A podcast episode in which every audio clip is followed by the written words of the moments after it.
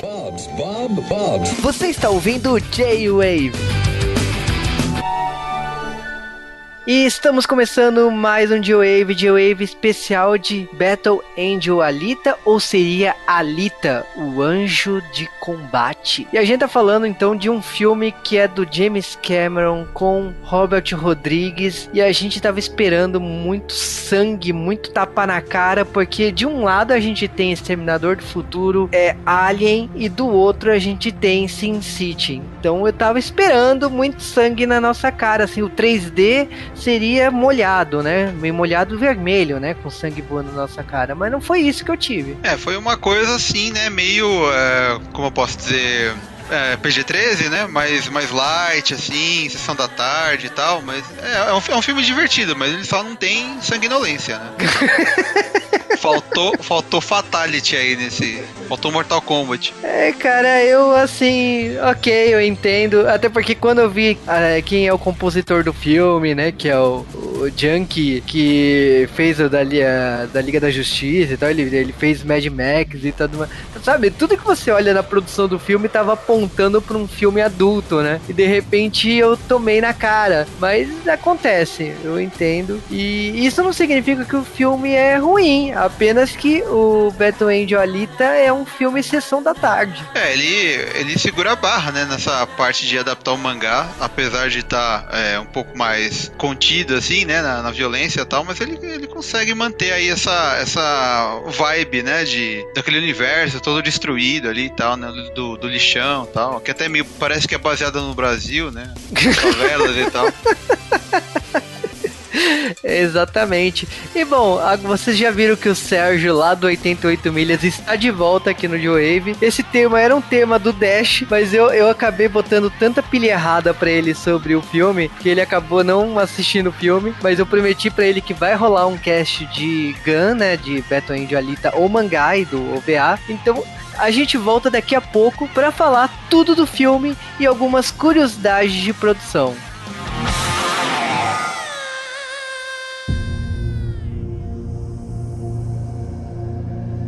Well, look at you. May your dreams bring you peace in the darkness. May you This is just a body. It's not bad or good. That part's up to you. I don't mean to be rude. What am I supposed to know you?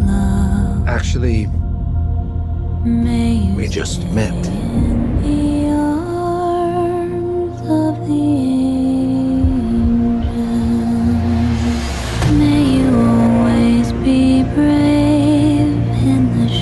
It's a harsh world. The strong prey on the weak down here.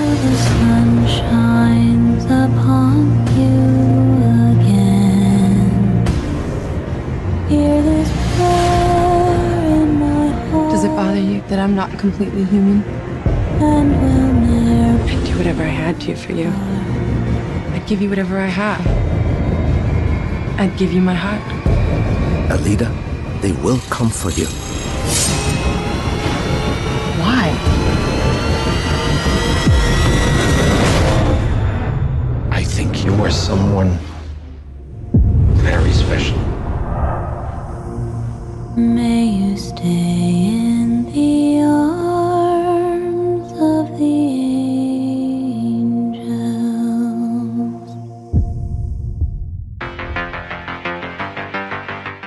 antes de falar de Battle Angel Alita ou Alita Anjo de Combate, temos que falar do mangá criado por Yukito Kishiro, né, que trabalhou com a Rumiko Takahashi, né, criadora de Irama, mas na verdade o cara ficou conhecido pelos mangás sem nem dele, em especial o Battle Angel Alita, criado em 15 de dezembro de 1990 e publicado até no dia 1 de abril de 1995. O mangá de nove volumes fez um puta sucesso. Aliás, é um dos cyberpunks mais famosos de todos os tempos, ao lado de Akira e Ghost in the Shell. E a gente tava esperando um live action. Teve o Ghost in the Shell e tava faltando o Alita. E o Alita, tipo, o James Cameron, quando ele se interessou, aliás, é uma história muito curiosa, que quem apresentou o Alita pro Cameron foi o Guilherme Del Toro. E aí, por causa do Guilherme Del Toro, que o James Cameron se interessou, que quis licenciar e tal, muita gente famosa passou pela produção do, do filme. Ele escreveu esse roteiro lá para 2009, 2008, que se vocês pararem para pensar, faz sentido, porque o filme tem uma pegada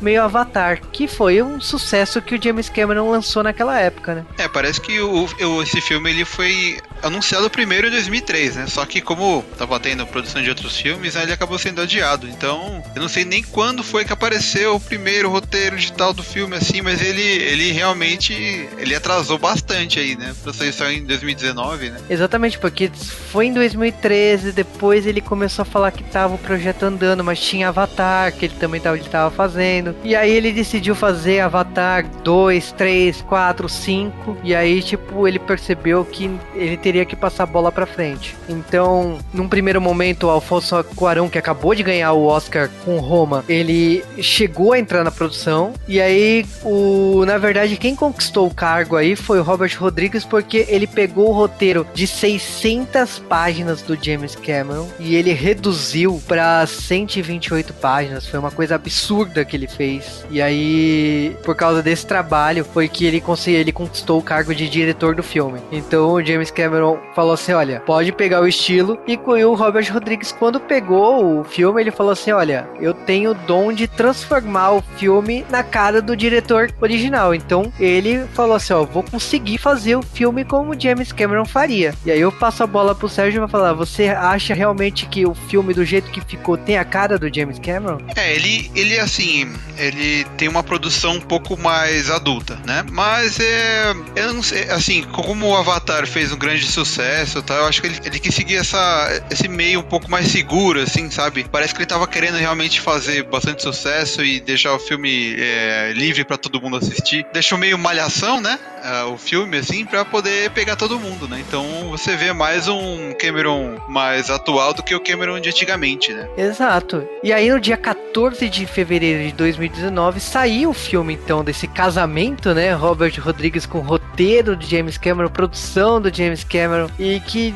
tem a, é um filme da 20th Century Fox que tem efeitos especiais da Weta, que é a empresa do Senhor dos Anéis. Então, assim, quando você olha pra produção em si, você vê que tem excelentes profissionais aí. E aí, o filme, na medida do possível, a gente teve aquela a fidelização do mangá original, já começando pelo começo, né? Estamos falando de um filme que se passa em 2563. É, ele, ele tem início ali na, no, no lixão, né? Com o doutor ali fuçando as coisas tal. A gente não sabe exatamente o que ele tá fazendo ali, mas ele tá meio que é, procurando peças, né? Porque ele vive consertando os, os ciborgues, né? É, o filme ele começa com letreiro escrito A Queda. Aconteceu uma grande guerra, o planeta Terra foi é, devastado, tinham cidades flutuantes. Mas agora só tem uma. E o personagem ali, o, doutor, ele tá no lixão ali procurando as coisas. E ele encontra uma cabeça de um ciborgue. Ele vê um potencial ali, porque ele reconhece aquela construção. Ele percebe que vale alguma coisa. E ele leva pro laboratório dele. Ele é um cientista que ele repara braços, eh, pernas, todo, todo membro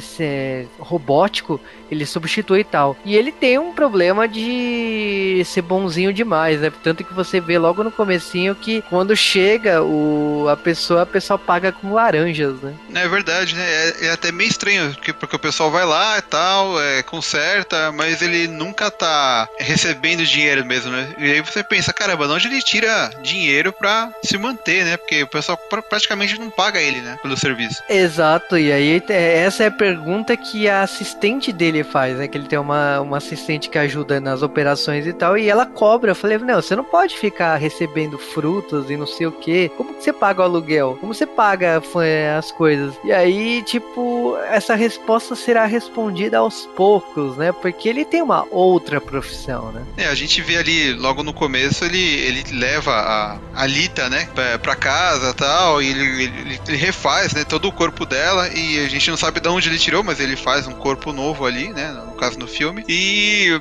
e ela meio que acorda no quarto, assim, com aquele corpo, ela fica meio é, sem saber, né? Ela não tá acostumada com aquele corpo ainda, né? Ela até tropeça tal, se olha no espelho. É, aquela coisa que acontece quando você faz uma cirurgia e acorda, né? Da pós-cirurgia, né? Porque você perde todos os movimentos, você não sabe se comportar e tal. Ela tá num corpo novo e ela tá tentando lidar com as coisas. Só que não é só a questão do corpo, ela não tem lembrança nenhuma. Então, é, quando ela senta na mesa lá para conversar sobre sobre café da manhã, ingredientes, sobre lembranças e tal, ela não sabe nada. Tanto que a primeira coisa é que ela come a laranja e ela acha horrível. Aí o doutor fala assim: não, você tem que tirar a casca para poder comer a laranja. E aí é, é, ela tá sendo é, guiada a aprender as coisas daquele mundo, né? Porque ela realmente ela não lembra de nada.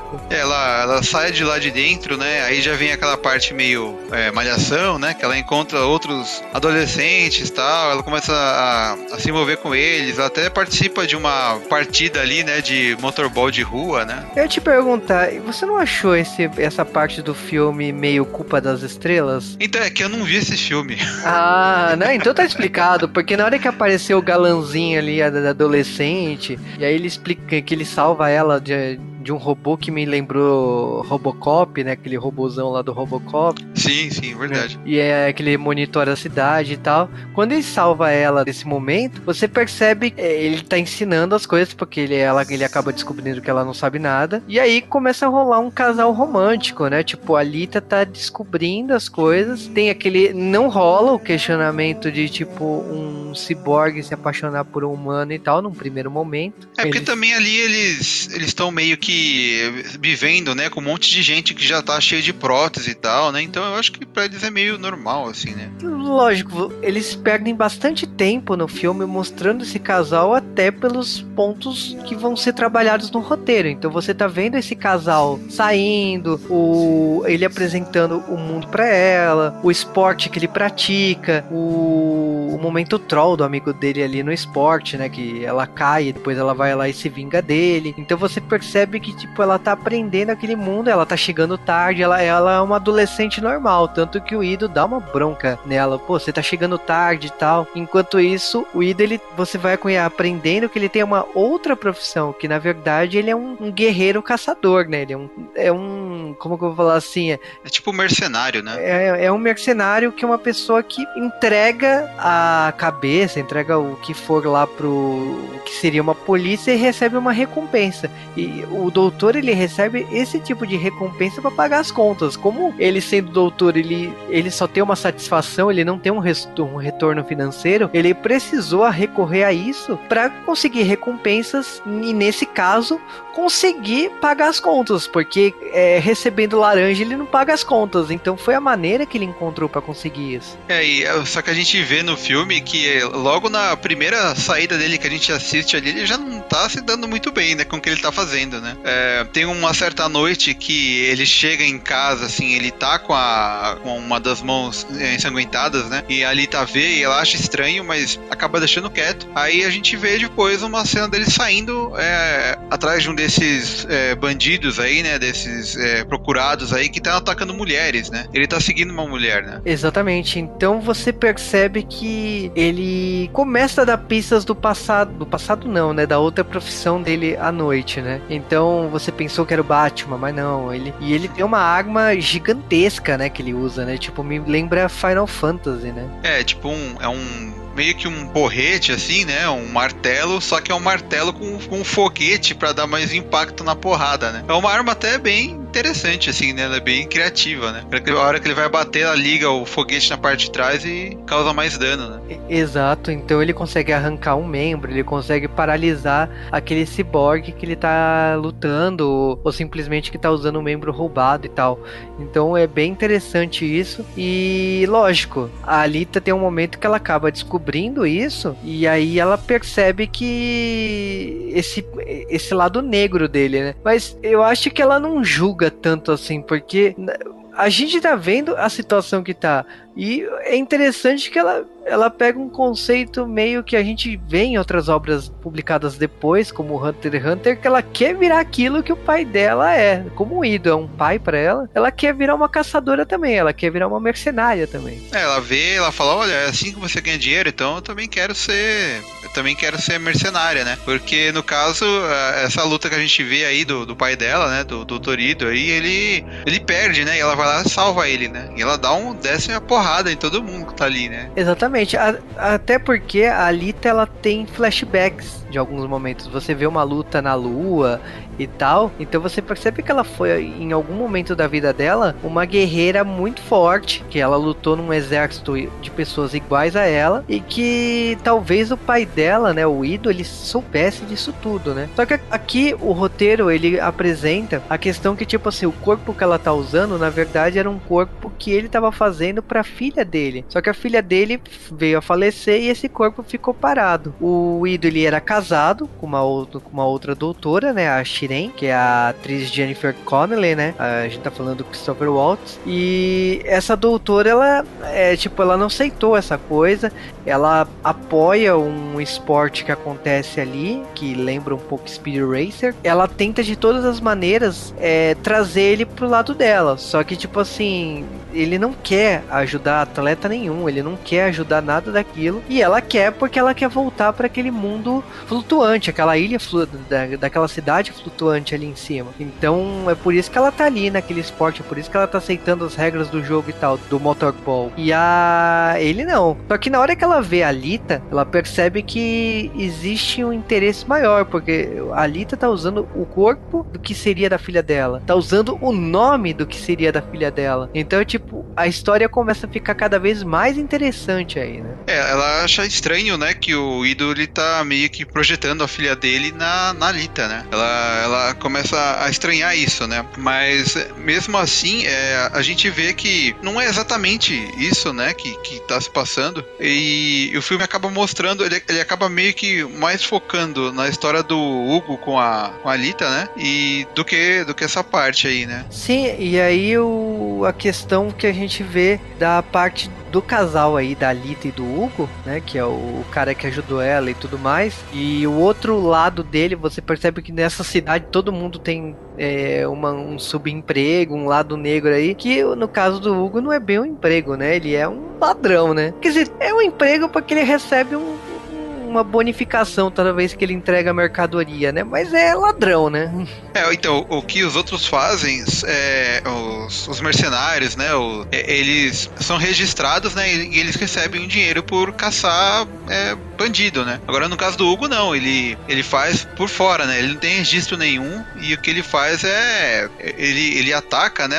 Alguns ciborgues e rouba partes dele, né? Chips, etc, né? Pra vender no mercado negro, né? Exatamente. E até um mercado negro que tem pessoas bem relevantes, porque a doutora Shiren lá, que é a ex-esposa do Ido, ela trabalha pro Victor, é, que é Vector, né? Que é um cara que, tipo assim, tem, que ajuda que, aqueles atletas e tudo mais, tem um contato com a, com a cidade da superfície ali, a cidade flutuante ali. Ele ali, só que tipo assim, o cara também compra membros roubados. Ele então, tipo, os membros roubados às vezes de caras que tipo assim, também estão naquela corrida, também estão naquela batalha. Então é um ciclo ali sem fim, né, de pessoal é, ladrão que rouba ladrão, né? É, o, esse Vector ele tá sempre ali, ele, ele nunca tá na, na cidade flutuante lá, né, que, que é Zalém, né? Mas ele tá sempre ali no, no, no lixão e tal, e ele tá sempre explorando o pessoal, e ele vai conseguindo favores com todo mundo, porque ele fica prometendo, olha, se você fizer isso, eu te mando pra Zalém e tal, e aí ele vai enrolando todo mundo, né? E ele tá sempre, e aliás ele até faz isso com o Hugo, né? Ele fala, olha, se você juntar tanto número de, de chips lá, eu vou te mandar pra lá, né? E é por isso que o Hugo tá fazendo isso, né? Com todo o empenho que ele pode, pra, porque ele quer sair daquela vida lá, né? Do, do lixão ali e tal. Sim, e pra você enriquecer tão fácil, você precisa reca cair a esse lado, porque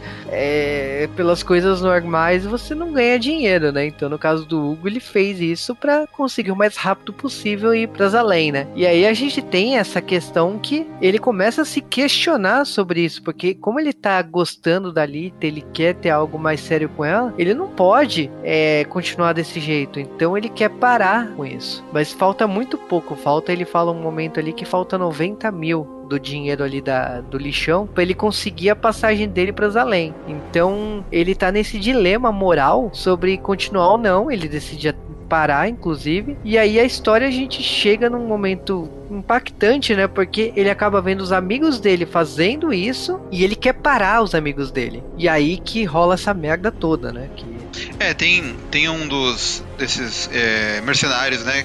O Zapan, ele tá sempre fazendo. Ele, como os outros, ele sempre cumpre, né? As missões que ele pega lá e tal. É, só que ele tem esse, esse, essa rixa, né? Com, com a Alita e tal, e com, com o Hugo, né? E é através dele que o Hugo acaba sendo incriminado por uma coisa que ele não fez, né? Tem toda aquela corrida pra ver quem vai chegar primeiro no Hugo pra salvar ele, né? Só que a, a, a luta meio que essa briga que acontece não é muito. é, O, Hugo não sai muito bem nessa, né? Ele acaba sendo ferido meio que quase mortalmente, né? esses, esses roubos eram normais e era tudo assim, debaixo do pano, mas eram. Se aceitava isso. Mas no momento que o Hugo ele quer sair disso, ele também não quer sair, porque falta muito pouco pra ele concluir. Então fica esse ponto da história que ele, é, ele quer terminar. E a Alita, ela tá lidando com assim, ela quer virar uma mercenária, ela quer entrar no motorball, porque ela quer o dinheiro do motorball pra é, entregar pra ele, porque tipo assim, já que ela gosta dele, será uma realização pra ela entregar esse dinheiro e fazer ele sair dali, diz, é, indo pra Zalém, né? É, ela fica sabendo que o Hugo tá sendo procurado, ela vai atrás dele é, pra, pra ver o que tá acontecendo, né, e tal, só que é, ela não tem coragem de prender ele, né, de mandar prender ele, ou de matar ele, né, como seria a, a- a recompensa que estão dando, né, e, mas ela acaba dando um jeito, né, de, de sair com a cabeça dele de lá, sem ter matado ele exatamente, né, com a ajuda da, da Shiren, né. Sim, que ro- rola uma batalha sensacional, que inclusive um pouquinho antes dessa batalha, ela luta num, num, num covil de vilões, né? Um covil de mercenários. E como eu queria que cada personagem desse covil de mercenários tivesse sua história apresentada, porque cada personagem ali é uma alegoria, é uma ficha de personagem é, que você quer saber mais, o cara com os cachorros em volta. Tipo, cada figura ali é uma figura que parece muito interessante mas a gente não acaba não avançando na história. E aí quando ela luta, ela, ela acaba tipo assim, olha, peguei a cabeça do Hugo e tal. E na verdade ela tá enrolado por causa que a cabeça tá ligado com uns fios no coração dela. Você percebe que tipo, ela entregou, mas não entregou. E aí a gente tem esse momento que o Hugo, ele acaba ganhando um corpo, né, é, ciborgue, né, que pelo Ido, né? Tem uma parte do, do filme que a Alita acaba descobrindo que tem uma, junto com os outros amigos adolescentes dela, né? Ele acaba, ela acaba descobrindo que tem uma, uma nave antiga que tá próxima ali da cidade onde eles estão e tal. E eles vão investigar ali, né? E quando eles chegam lá, eles veem que realmente é uma, é uma nave. Ela até sabe como entrar dentro dela e tal. Ela tá meio afundada na água, ela consegue entrar lá dentro, consegue ativar os painéis e tal. E ela encontra um, um, um corpo ali, né? Um, corpo sem cabeça, né? Pra ser utilizado por algum ciborgue e tal. Ela acaba tendo até um pouco al- algumas é,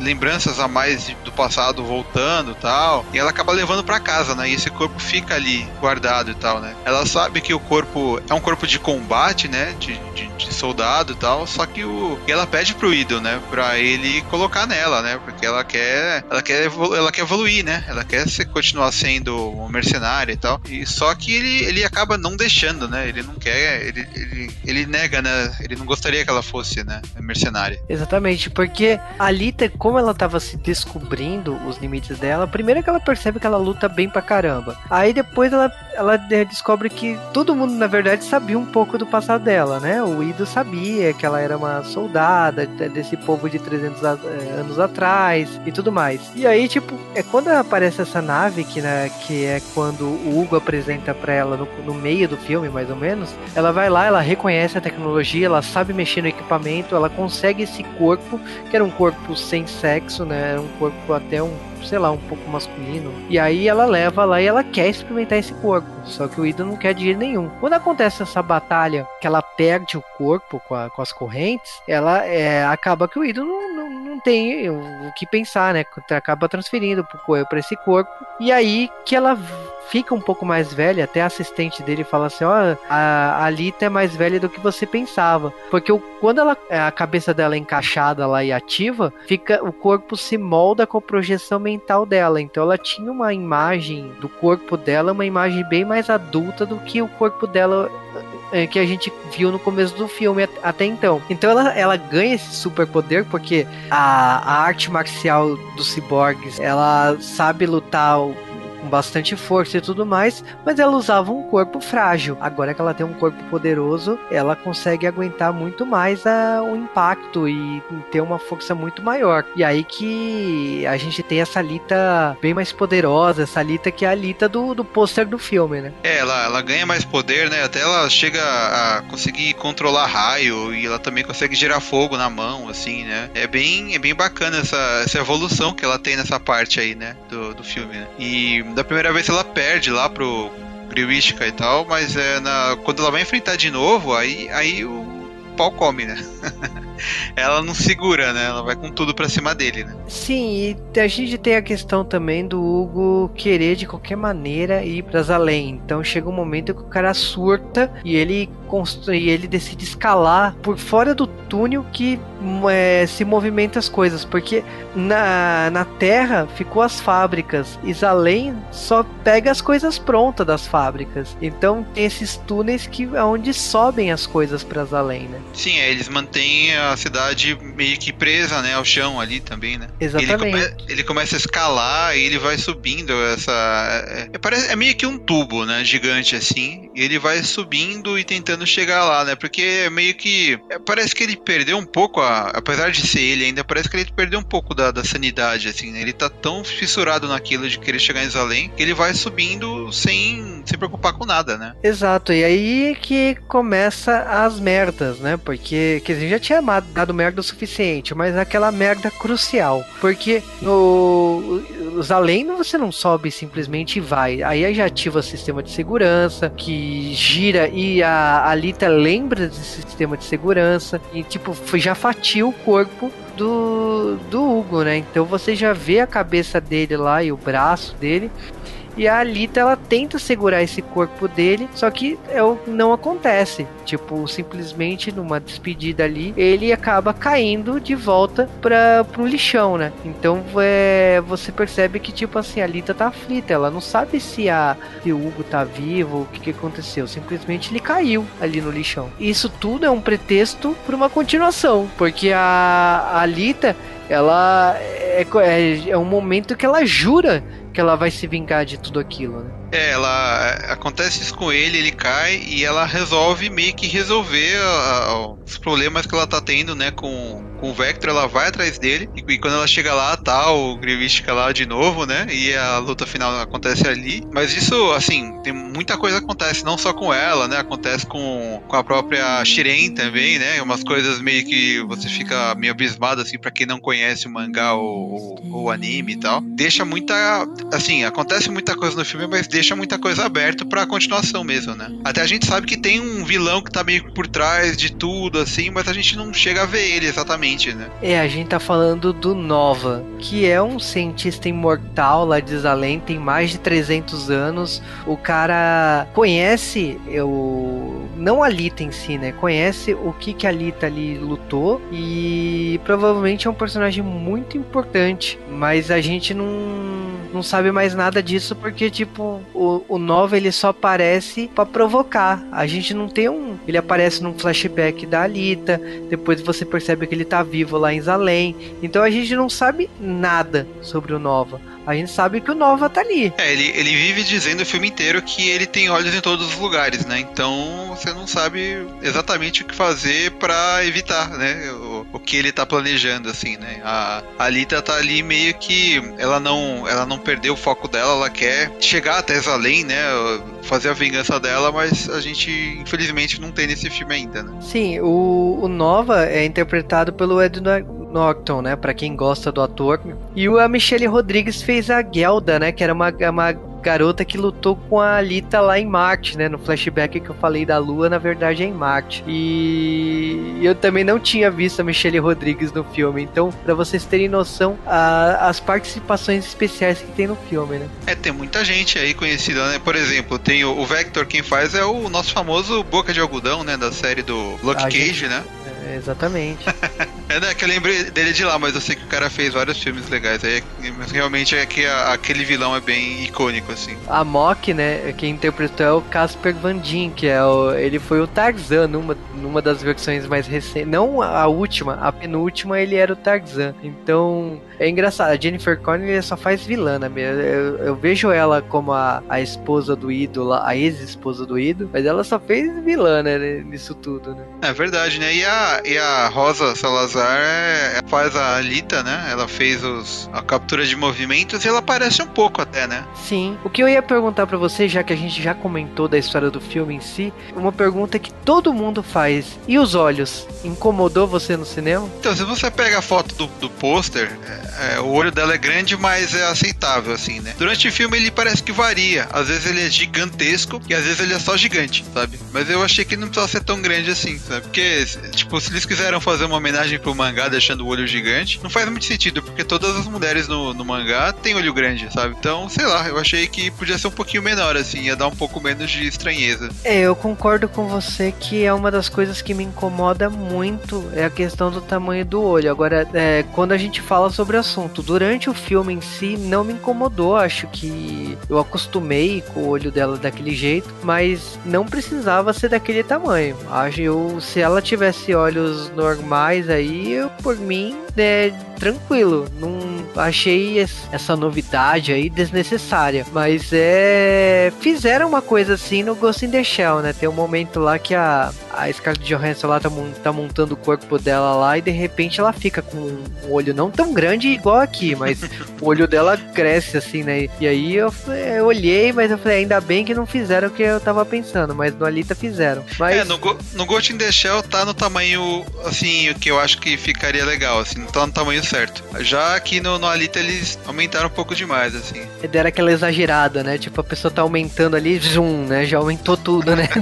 é, tá, tá, tá no zoom meio forte aí, tá complicado. Mas, ó, outra pergunta que eu te faço, você assistiu os OVAs. Em relação aos OVAs e o filme, o que você achou? Foi fiel à obra? Não, é, assim, tem bastante cena parecida com, né, com, com os dois OVAs que é, praticamente é a, é a mesma parte que aborda o filme aí, né? Tem personagem lá que, no, que parece que eles teram uma condensada aí e fizeram um personagem só no filme, porque realmente tem bastante gente lá. Tem, assim, para quem tá, já tá acostumado, já viu o VA e tal, quando o pessoal vai ver o filme, ela tem uma, uma quebra aí de algumas expectativas aí, principalmente durante as lutas, porque não acontece exatamente igual. Então você, para quem já conhece toda a história, quando vai ver o filme, ela não vai pegar é, exatamente a mesma coisa, sabe? Ela vai ter surpresas e tal não vai ser 100% igual, sabe? Isso é legal. Agora, falando do filme em si, você gostou da adaptação como um todo? Então, como eu, assim, eu conheço só o OVA mesmo, né? O, o mangá eu não cheguei a ler. Eu achei, assim, é bem, bem fiel, assim. É, ele consegue. O, o filme, ele é bem longo, né? Mas ele não tem enrolação e ele consegue contar bastante, bastante história, sabe? Ele, ele a, a, avança bastante, assim. Não chega a dar uma pausa tal. Tem aquela parte lá do, do, dos adolescentes se conhecendo ali e tal, né? Com a, aliás, conhecendo eles, né? Essa parte é um pouco mais paradinha, assim, mas o restante do filme é bem dinâmico, assim. Eu achei que ele realmente conseguiu contar bastante coisa. O que mais chama atenção mesmo do, do filme é, são as cenas de luta, assim. Eu achei que a batalha é bem coreografada, a, a, a posição de câmera é legal, assim. É, a Alita, ela é muito rápida, né? E, e, você não, não se perde do que ela tá fazendo, sabe? Você sabe exatamente o que ela fez, onde ela pulou, quem ela chutou e tal. E eu acho que esse é um, é um ponto bem forte do filme. É, não é Transformers, né? Que a câmera, eles nunca sabem acertar a câmera, né? No Transformers. Nossa, né? Transformers você não entende nada, né? Era, era um monte de lata girando na tela e você ficava lá tentando pegar alguma coisa. Agora, falando do, do filme em si, assim, minha opinião, eu gostei do filme, gostei dos efeitos especiais, gostei muito das formas robóticas. né? Tem, tem uns ciborgues que tem umas formas bizarras que me fez lembrar do Double Dragon. O roteiro do filme em si, eu achei ele sessão da tarde em relação ao mangá. Como adaptação, funciona muito bem, mas eu esperava um pouquinho além da, da classificação etária por causa que a gente tem dois caras fodões aí, né? Como diretor e como produtor e roteirista, né? A gente não tá falando de qualquer pessoa, a gente tá falando de James Cameron, né? E Robert Rodrigues, né? Então a gente, é, eu esperava uma classificação um pouquinho maior. Mas eu entendo, acho que bilheteria, tirando casos como o Deadpool, você tem que fazer um filme com uma classificação mais baixa pra ter uma bilheteria interessante. É um filme que custou caro, é um filme que custou entre 50 e, entre 150 a 200 milhões. Já faturou aí no mundo inteiro mais de 300 milhões, con- continua estreando em alguns lugares, não estreou em todos os lugares ainda. Então é um filme que pode ter uma continuação, dependendo do sucesso comercial dele. Eu torço que venha outros filmes, porque eu gostaria de ver mais da Alita. Mas ao mesmo tempo eu torço que de repente numa continuação eles ousem um pouco mais. Agora, assim, o Rodrigues ele tá de parabéns em questão de roteiro, porque a história tá muito boa, é, tá bem representada no tempo de tela, tirando, acho que aquele romance da Alita e do Hugo e os jovens ali, aquele esporte que tipo de basquete com patins, eu não entendo muito bem lá. Eu achei aquilo um pouco longo até demais. Eu achei que podia ter sido um pouquinho mais curto. Mas você é compensado, né? Você tem uma, uma recompensa com as cenas de luta. É tudo que aquilo que eu não vi no, no Ghost in the Shell, que em outras ada- adaptações de anime e mangá. Aqui no Alita a gente tem cenas de luta sensacionais. Como o Sérgio falou das, das coreografias, eu falo que, tipo, cada cena de luta da Alita e das habilidades que ela tá descobrindo é, é- é um show à parte. O que me decepcionou um pouco é que, falando de James Cameron e, e lembrando de Avatar, eu achei que o 3D do filme deixou a desejar. Eu tava esperando um 3D digno de Avatar. E não foi isso que eu também tive. É verdade, o 3D tava um pouco mais fraco, né? Tava meio comum, assim, né? Sim, Olha que faz, faz tempo que eu vou no cinema agora e não tem mais filme 3D, sabe? Foi até eu falei, nossa, tem que pegar óculos pra assistir, é verdade, né? Aí eu fui assistir e tal, e de repente 3D era meio fraquinho, assim, não tinha muita coisa. É, então, é, tem, é, tem 3D? Tem, mas eu achei que, pô, pra quem viu Avatar, eu tava esperando digno de Avatar, né? Porque, pô, a gente tá falando do diretor que criou o, filme que mudou a história da- do cinema, com uma bilheteria absurda, que tem câmeras especiais pra isso e tudo mais, mas não foi isso que eu tive no cinema. Agora, independente disso, é um filme maravilhoso, acho que tem uma boa história, merece continuação, tem um bom elenco, acho que o Christopher Waltz, ele tá ele rouba a cena desse filme. Ele é um, ele conseguiu fazer muito bem o Ido e eu espero continuação assim pra amanhã. Quero muito uma, uma continuação da Alita. É, tem que. Realmente esse filme aí merece continuar, né? Eu acho que, assim, esses, esses filmes agora. Começou aí com Ghost in the Shell, essa, essa melhora, né, na adaptação de mangá pra cinema americano, assim, né? É, a gente tá vivendo uma nova época, né? Aquela época do Dragon Ball Evolution já passou, né? É, cara, eu acho que assim, o cinema americano ele tá mudando bastante. Acho que toda essa pressão que a gente teve, os fãs reclamando da, do que os americanos, o público, o cinema hollywoodiano fazia, questão de ah, ocidental, o, o Dragon Ball fazendo as coxas porque os direitos estavam vencendo. A Fox aprendeu no caso do Dragon Ball que, cara, a gente não quer live action do Dragon Ball, pode lançar quantos anime quiser que é, a gente dá bilheteria do mesmo jeito. É verdade. Ghost in the Shell é aquela coisa, eu torço também por uma continuação dele, mas é, eu não sei, parece que o Ghost in the Shell não, não vai ter. Eu não vi mais nada sobre isso. Eu espero que o Alita não acabe aqui, igual o Ghost in the Shell. Eu, eu quero profundamente ver mais, porque parece que finalmente o Matrix tá dando frutos, né? Porque Matrix pegou muito da Alita, pegou muito do Ghost in the Shell, pegou do Akira, né? Pegou muito do Cyberpunk dos anos 80 e 90. E parece que finalmente precisou passar 20 anos do Matrix, pra gente, pros americanos falando, olha, a gente vai usar as obras originais, a gente vai trazer o cyberpunk pro mundo. E então a gente teve o Ghost in the Shell, estamos tendo agora o contato com a Alita e eu espero ver mais obras, não, não precisa ser, é, ser só cyberpunk. Tem outros gêneros do Japão, tá? Mas é eu quero ver mais produções desse tipo. Então, assim, pegou leve, pegou um, eu achei que a Alita podia ter sido um pouquinho mais pesado, mas isso não desmerece o filme filme continua sendo bom. É, por isso que eu quero ver aí, é, é, em breve, né? Quero ver a adaptação de Sailor Moon, Pokémon. Ó, oh, Pokémon já tá tendo, hein? Pokémon já tá tendo. Mas eu quero ver a versão americana de Sailor Moon, cara, nos cinemas. Eu vou assistir. Ok. Ó, tem Sakura Card Captors. Mas se tiver Super Pig assim, já, já fico contente. Eu prefiro não opinar.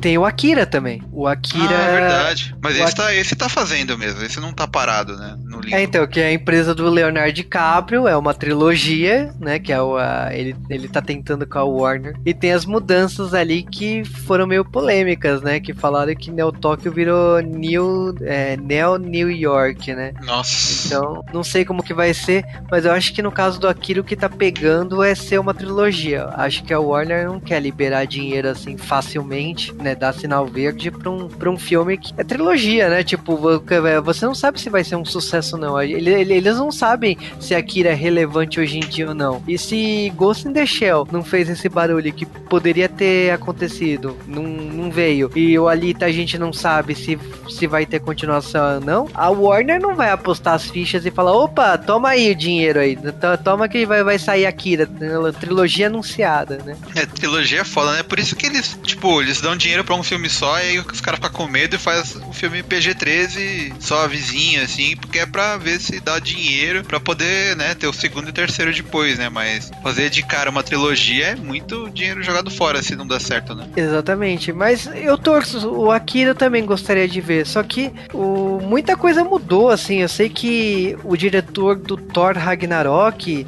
se manifestou falando que gostaria de fazer Akira e deu uma sugestão de, tipo, os protagonistas serem asiáticos não precisa ser japoneses, mas ele dá um, uma misturada ali da, da Ásia em si, de escolher um, um elenco da Ásia. Então, de repente, com o diretor certo, pode se tornar uma obra interessante. Então, eu acho que o o Akira tem grande potencial aí. O que depende é o Warner, né? Que é igual o que aconteceu com Cowboy Bebop. A Fox enrolou tanto para liberar o, o orçamento para fazer Cowboy Bebop que o Keanu Reeves ficou velho para fazer o, o é protagonista.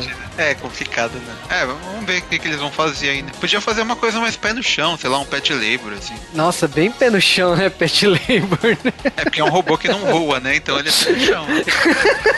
Beleza.